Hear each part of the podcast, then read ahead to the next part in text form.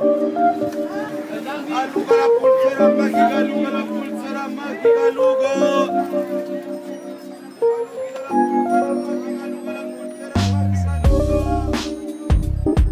¿qué tal? Muy buenas a todos. Estamos en Urbanamente Hablando. Soy Daniel Mesa y estoy con Víctor Alegría. Hola a todas y a todos. Hola, Daniel. Qué bueno estar aquí de nuevo. ¿Cómo viviste la, las elecciones? ¿Cómo estuvo ese, ese fin de semana? primer podcast post elecciones y estuvo tremendo de con mucha incertidumbre por lo que puede pasar, pero esperanzados que logremos eh, salir de este trance. Eh, es un poco fácil estoy de... Sí, igual por acá eh, comentarle a los amigos que si nos siguen en Twitter tuvimos algo como una intensa actividad en, más de lo que estamos habituados, digamos, porque publicamos antes de la elección una especie de matriz con los programas eh, de todos los candidatos de la primera vuelta.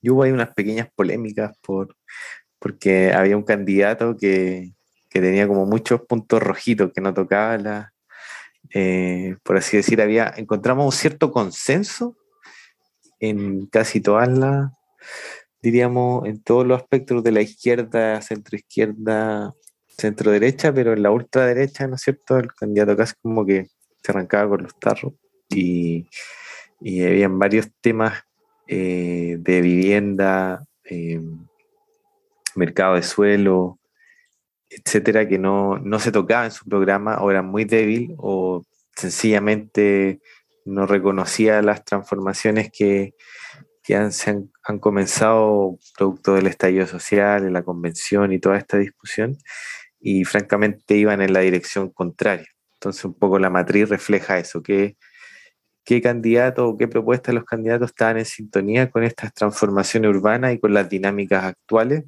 de surgimiento, eh, por ejemplo, de campamentos, la crisis que se vive en la vivienda, eh, la desregulación en el mercado de suelo, etcétera, y cómo hacían el match los programas.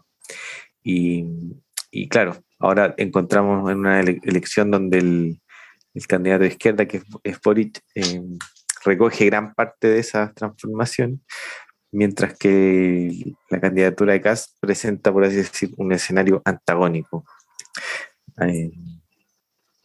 Sí, sí, bueno, de hecho, eh, precisamente cómo, cómo acogían eh, esta, estas agendas post-estallido, y claro, en el fondo la, elección termina siendo casi un, plebiscito sobre, sobre estas mismas agendas. O sea, un candidato que se posiciona contrario a, por ejemplo, incorporar el derecho a la vivienda en la, constituyente, en la Constitución, eh, se coloca contrario a revisar el, modelo subsidiario de, financiamiento de la vivienda, se coloca contrario a que el Estado tenga un rol más activo en, la producción de vivienda y bueno, una serie de cosas que en el fondo se van colocando.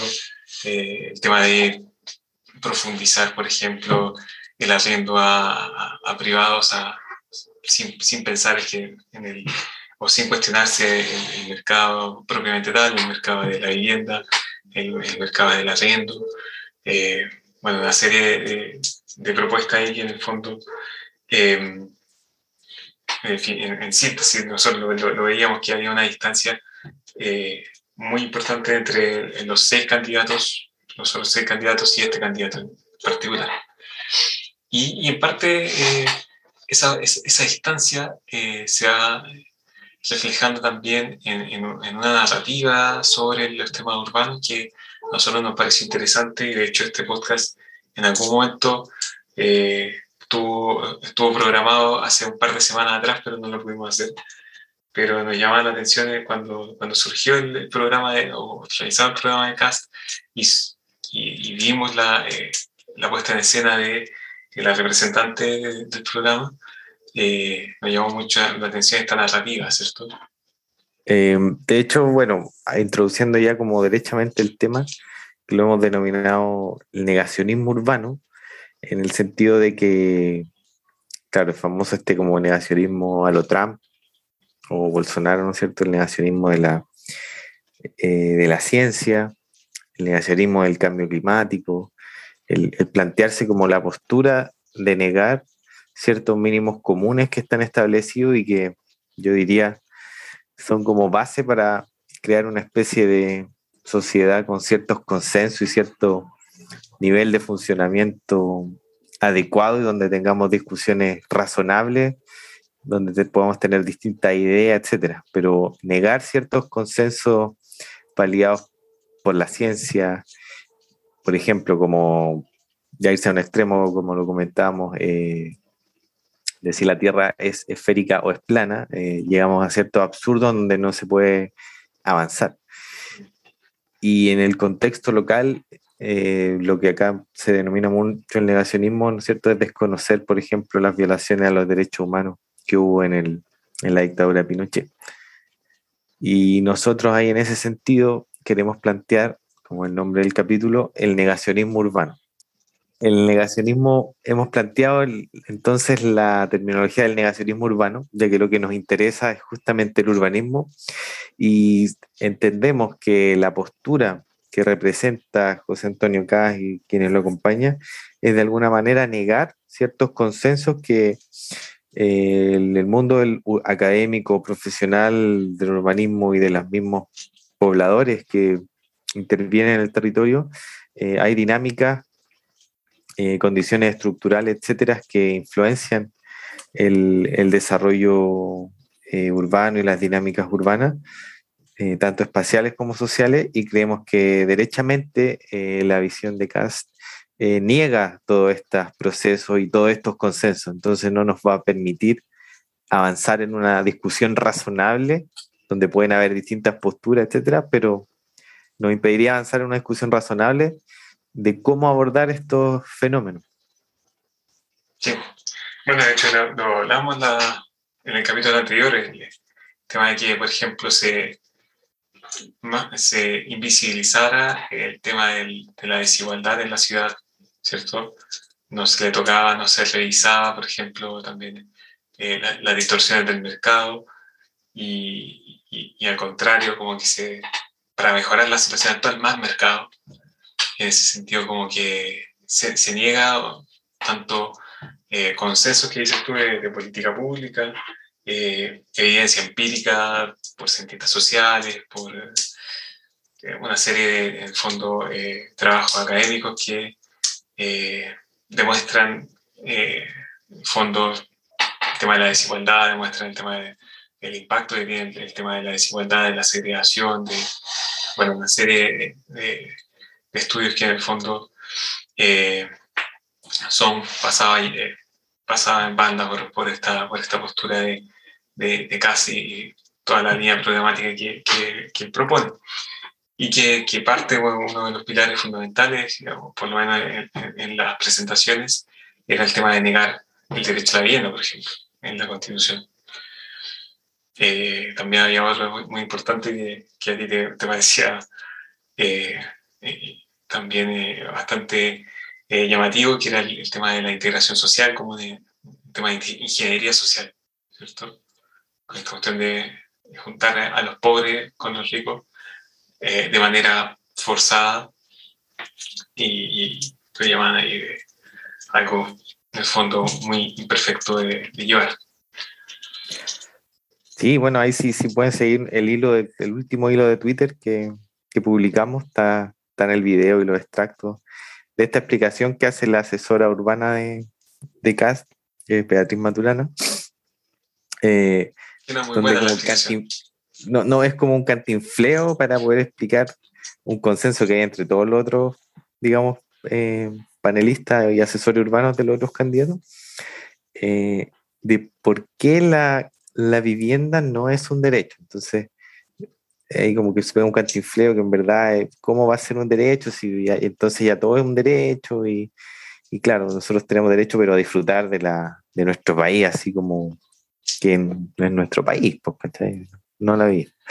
Y, y sí, y, y, pronunció esa frase, eh, que esa pasó más desapercibida quizás, pero que nosotros nos quedó dando vuelta cuando dice que nada de integración social porque no queremos hacer ingeniería social. Y ahí en fondo lo que nosotros, de alguna manera, nos preguntamos era, bueno, entonces estará en desacuerdo de lo que se hizo en el régimen de Pinochet, pues, donde ahí sí que hubo ingeniería social, ¿no es cierto?, eh, para facilitar toda la operación del mercado y obtener plusvalía. Eh, se erradicaron a mucha población, ¿no es cierto? Eh, de los quintiles más bajos, eh, habitantes de campamentos, etcétera, y se crearon estas comunas como La Pintana solamente para recibir este tipo de población y se fue en el fondo agrupando a la gente a partir solamente de su condición eh, socioeconómica. Es decir, antes teníamos una ciudad, por así decirlo, mucho más socioespacialmente integrada, obviamente con otros problemas, pero en el territorio por lo menos convivían de alguna manera eh, estas realidades de alguna manera más eh, convivían, digamos, espacialmente esta realidad y eso ahí se termina totalmente. O sea, no sé qué otra ingeniería social se referirá a ella que es más, más brutal que esa. Sí, bueno, el tema de integración social, yo creo que da para un, un, capítulo un capítulo venidero, pero, pero sí, es importante el tema porque hubo ahí una, una, expulsión de no solo campamentos, sino que también ya conjuntos que estaban eh, construidos, con la gente viviendo en, los conjuntos y tomaban a esa gente, se la llevaran en camiones eh, del ejército y se la llevaban para la ventana, para, para la periferia. Eh, ese tema y, y, el mismo tema de la, del derecho a la vivienda, que al final como que si bien la explicación es bastante mala, termina como nos permite eh, deducir que, que, ya ve el tema de la vivienda casi como, como quien se compra, no sé, un auto de lujo y por qué la gente va a tener que tener derecho a comprarse, un, qué sé yo, un, eh, un, auto, un auto más caro o un auto en sí, como un bien eh, suntuario que en el fondo no, no, no, debe tener derecho, sino que tenemos que tener derecho a, vivir en nuestro país, una cuestión clarísima tanto como, como el tema de la integración social. Sí, bastante falto de, de argumento y, y bueno, poca, profundidad ahí en, de, esa parte en los debates. Y ahí, Daniel, no sé si podemos profundizar de repente en esta, esta especie, bueno, se subyace de alguna manera el entender la vivienda te, te hablar del tema Se escuchan mucho los perros, ¿no? No, se escucha un poco, pero es normal. Ya, normal. Ya. Te iba a decir. Eh, me iba a tirar con el tema de, de, la vivienda como objeto, el problema de la vivienda, y entenderla de nuevo, o sea, profundizar un poco en el tema suntuario, que yo creo que es algo transversal a todos, pero como entender el problema de la vivienda como el objeto vivienda. Eh, en ese sentido, eh, cuando ella dice como el problema de empleo y eso, como profundizar un poco eso. No sé si por ahí va la cosa o... Sí, igual yo de repente iba a saltar al, al, imaginario que de, la campaña. Ah, bueno. Y bueno, Daniel, profundizando un poco en esta especie de concepción de la vivienda como un bien suntuario, yo creo que la mayoría de las políticos o discursos siguen un poco anclados en que la crisis de la vivienda es una crisis del objeto vivienda, más allá de un proceso, por así decirlo, que implica muchas cosas como localización, empleo, eh, redes eh, sociales, etc. Eh, pero despejando un poco eso, acá es más patente todavía al, al entenderlo como, como un bien suntuario y como una solución individual.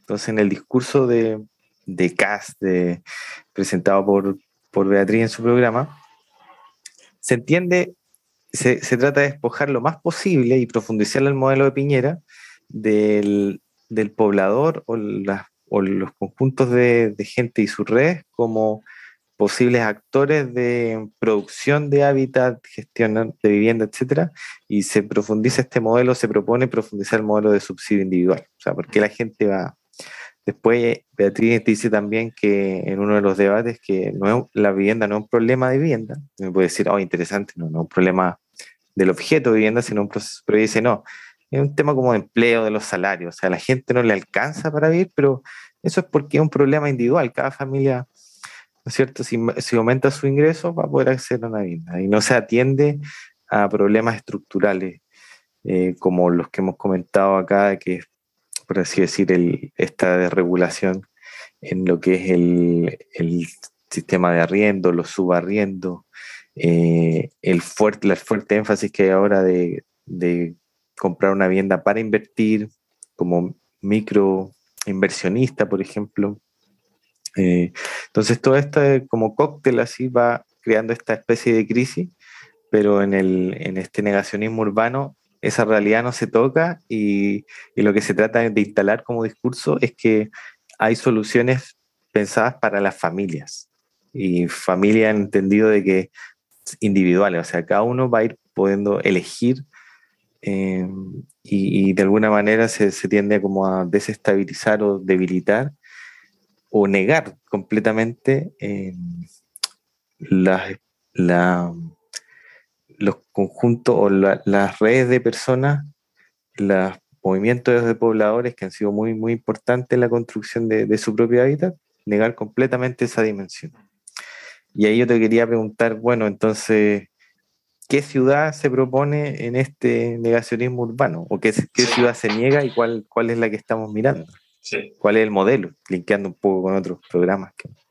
Sí, bueno, ahí eh, quería hacer tal vez un, par de puntos porque eh, se me viene a la cabeza el tema de eh, que, hay una, el negacionismo niega bueno, un montón de tanto evidencia empírica como, como consenso también eh, y lo reemplaza por primero de todo una, una, narrativa un par de narrativas que vinculan todos los, todos los temas por ejemplo lo que tú decías de que la vivienda no es un problema de del acceso a la vivienda o de desigualdad, sino que en el fondo es un problema de, trabajo, de inversión y por tanto un problema actualmente de la violencia y que si tú vas a lo, al debate eh, donde presentaba el mismo candidato, Beatriz Maturana, como que trataban de llevarlo siempre a que esto es un problema de, eh, de la violencia, de la constituyente y que esto en el fondo que no, no traen inversión y por tanto la gente no tiene plata para, acceder a, la vivienda existente.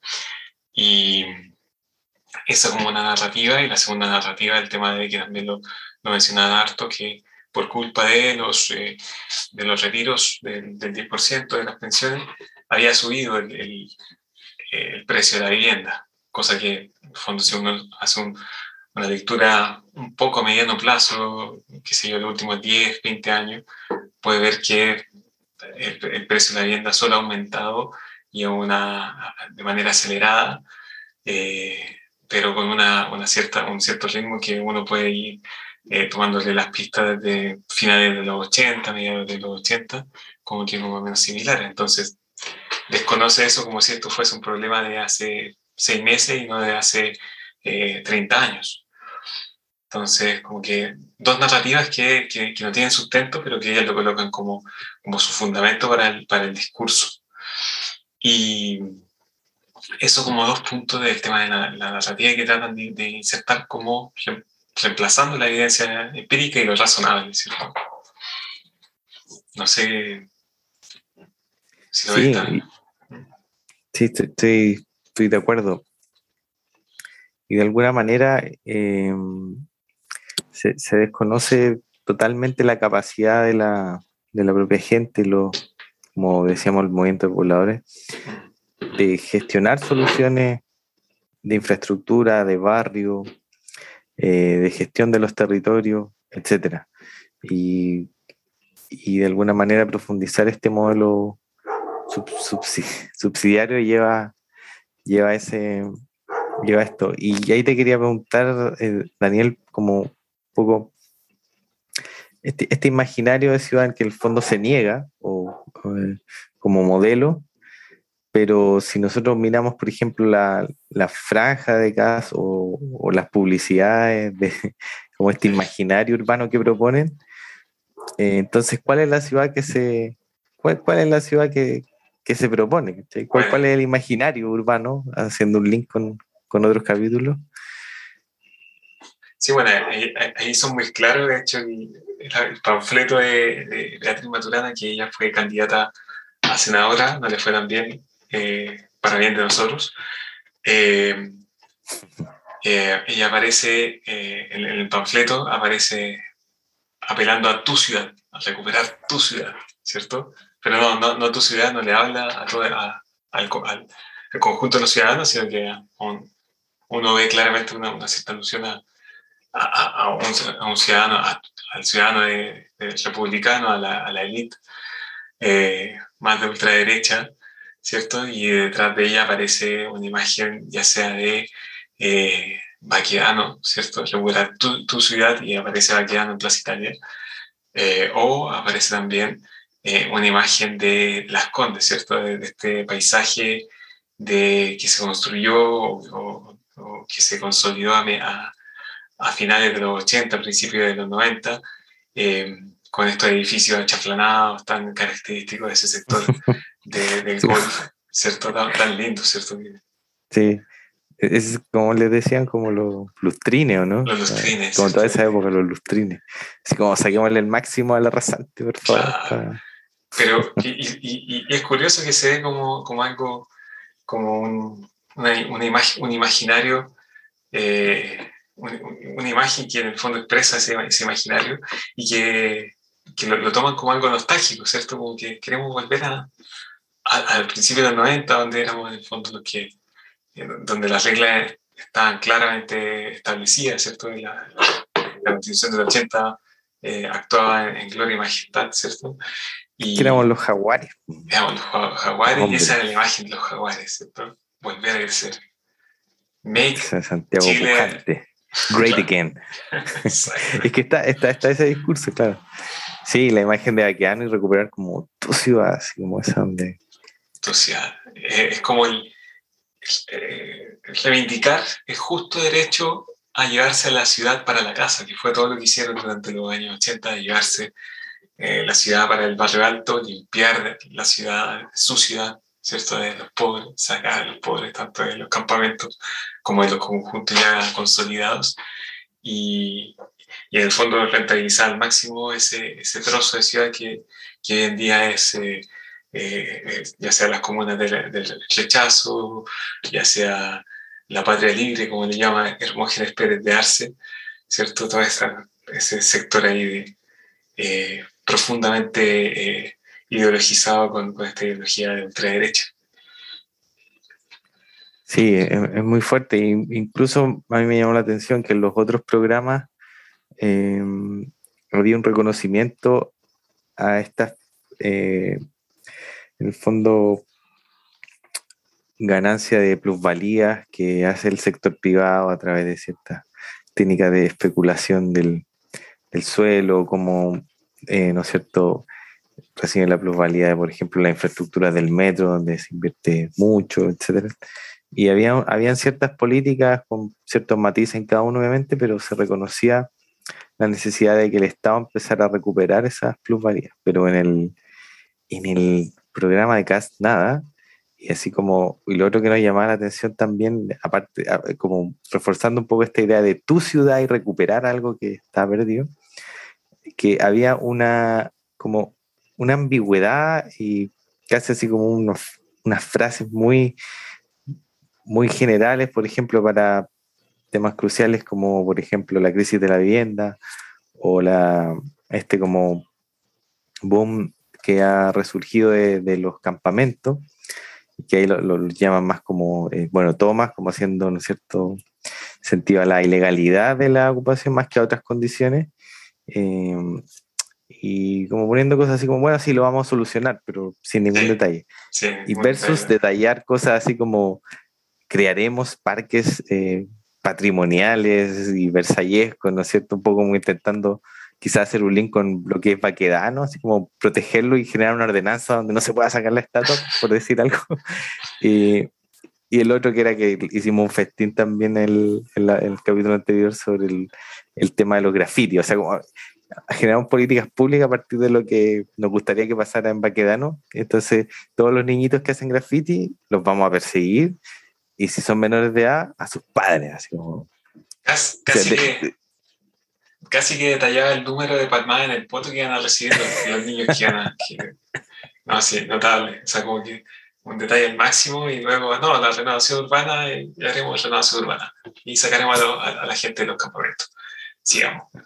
Como que, sí, no, es notable. De hecho, eh, creo yo que, bueno, ahí lo vinculo, lo, lo vinculo yo con el, con el siguiente tema que queríamos tocar, que era eh, por qué cala tan hondo este, este discurso, ¿cierto? El discurso, y, y, por, y por tanto también por, por qué tuvo tantos votos, ¿cierto? Este discurso, y, y creo yo que una de las respuestas es que eh, eh, apela a, a, este contexto de cambios, de incertidumbre, y, y, en el fondo cala en, población no solamente de la elite que, que, quiere recuperar su ciudad, sino también gente que, que en el fondo ve en esta, en esta propuesta de, eh, si bien no es una propuesta anti, eh, para resolver los campamentos, sino que es una propuesta anti-migración, por ejemplo. O sea, la, la propuesta de eh, fin a los campamentos era una propuesta que hacía alusión el, el 80% del texto al tema migratorio, al tema de como que colocar el, el foco en eso. Y en ese sentido, eh, lo que cala hondo en este contexto de cambios, de incertidumbre, la gente que se ve un poco más insegura, que se ve más insegura, que todos estamos en cierta forma inseguros, pero algunos más esperanzados en lo que pueda venir. Eh, y los que no están tan esperanzados, como en el fondo eh, se aferran a, por ejemplo, poder por lo menos garantizar una, ganarle a, al, migrante, ¿cierto? Que el migrante, por último, sigue la peor parte y, no yo. ¿sí? Como que por ahí creo que eh, eh, cae la hondo el discurso de Kass y, y, la propuesta, antipropuesta eh, de campamento, antipropuesta de renovación urbana o antipropuesta de, de vivienda, que en el fondo una propuesta de vivienda que niega el derecho a la vivienda, que es la única que niega el derecho a la vivienda.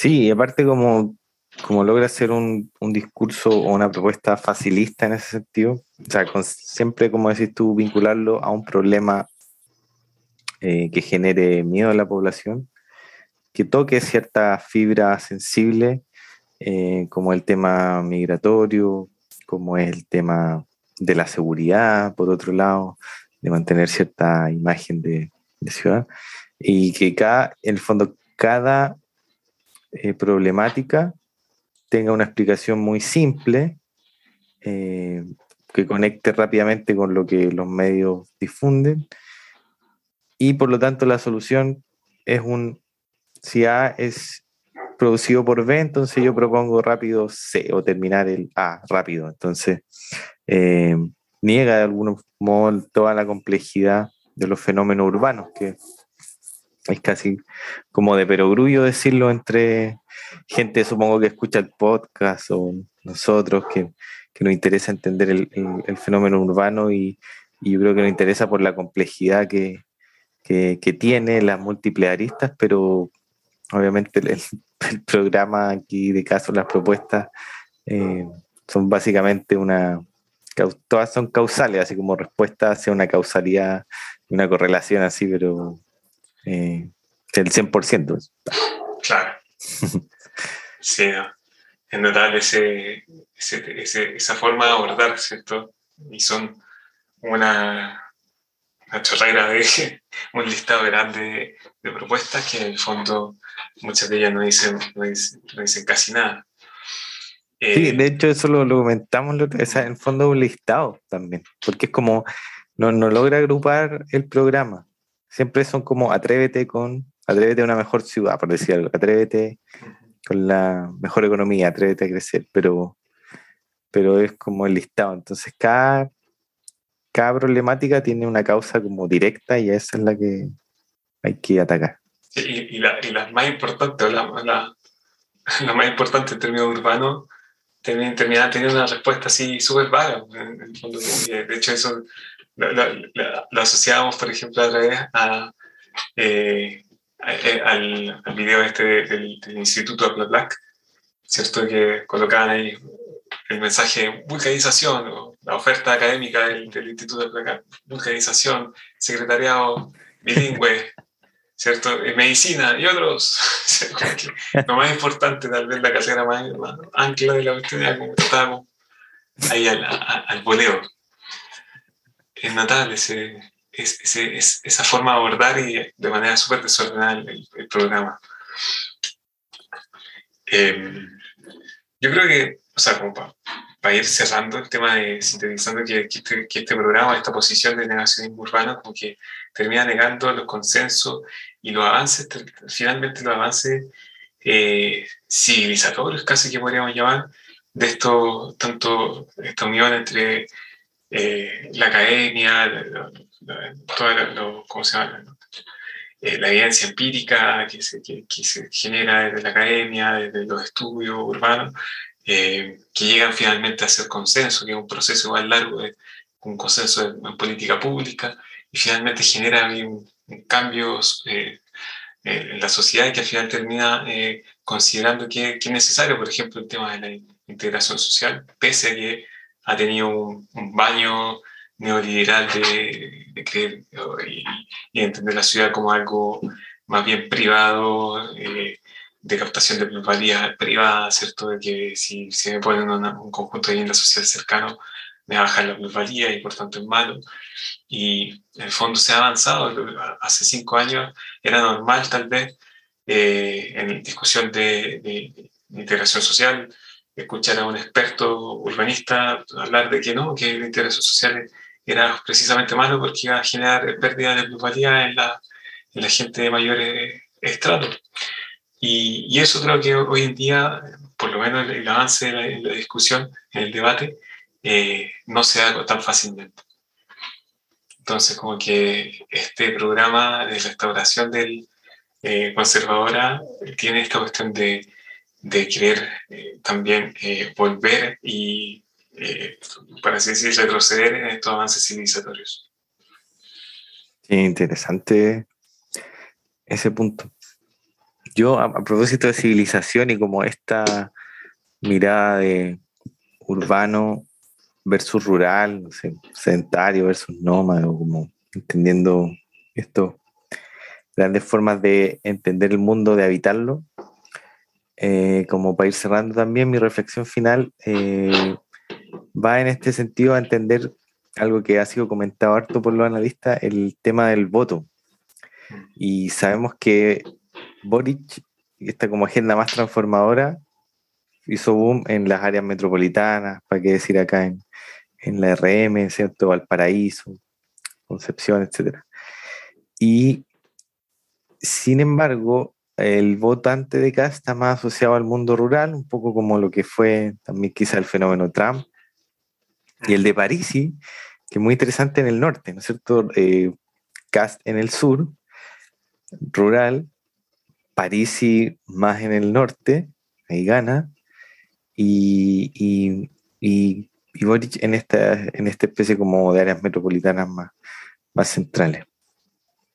Y me recuerda el texto, y un poco también citando nosotros mismos el primer capítulo que es lo urbano, eh, de la diferencia de que hace Luz Wirth en este texto seminal, ¿no es cierto?, como el urbanismo como modo de vida, y entender que estas transformaciones parten de alguna manera en, el, en las áreas urbanas. Y, y como reflexión final, en el fondo, cómo esos textos o esas formas de concebir todavía son vigentes para entender ciertos fenómenos, más allá de las complejidades y lo que nosotros mismos hablamos de, del urbanismo como una, una cosa, eh, un fenómeno que va más allá de lo propiamente urbano de la ciudad, pero todavía hay dinámicas que donde se ve como muy fuerte ese choque y, eso, y esos mundos, y entender cómo ese proceso más transformador se da de alguna manera o lo entienden de una manera los ciudadanos que están en una metrópoli versus otros que tienen otra especie de, formas de relacionarse y de habitar el mundo y más relacionado como quizás con este, no, no, no diría status quo, pero sí con, con un, orden que va a otro ritmo, ¿no es cierto? Que va como, que tiene otra dinámica. Y ahí es súper interesante entender también cómo fue el voto, por ejemplo, una elección parecida del fenómeno de la transición y Elwin, porque ahí el mundo rural estaba más, entiendo yo, con, por ejemplo, esta agenda que venía a transformar también de nuevo, en la medida de lo posible, la, la sociedad. Sí, bueno, súper interesante ese tema del, voto, más allá de, de ver tal vez, porque muchos analistas, los que salían en los diarios, así, como que realmente se quedaban mucho en, cómo se pintaban las comunas, ¿cierto? De qué color se pintaban las comunas. Y, y creo yo que, que aquí con un poco de mayor profundidad, como, como tú lo comentáis, el tema de, de, un modo de vida, ¿cierto? Un modo de vida urbano, eh, por así decir, el, aire de la, de la, ciudad libera de, de cierta eh, lógica ascendal, por ejemplo, cierta raigambe ascendal que está muy presente eh, en el mundo rural y que en el fondo en, la ciudad permite ver o, adaptarse a, las transformaciones de otra manera. como por así decir, de hecho se, se dan como entre dos votaciones, las dos últimas votaciones, la de mayo y la de ahora, eh, lógicas completamente distintas, casi que son dos votantes distintos, que uno que acudió en la primera, eh, que con una lógica mucho más local y, y más adaptada a, las transformaciones, versus el, de ahora que también fue mucho más conservador. Bueno, eh, tal vez un, un, punto que podríamos darle más desarrollo en el próximo capítulo. Sí, yo creo que con esas últimas reflexiones yo ya me voy eh, despidiendo y quedo ahí, quedamos atentos en el fondo a, revisar eh, si es que cada candidato, como lo ha dicho, eh, el balotaje y Cast van a rehacer su programa. Así que vamos a estar atentos a revisar cómo cambian las agendas de, de ciudad, de vivienda, de infraestructura, de, de suelo y a ver si, si podemos dar otra, otra vez algún análisis y alguna opinión.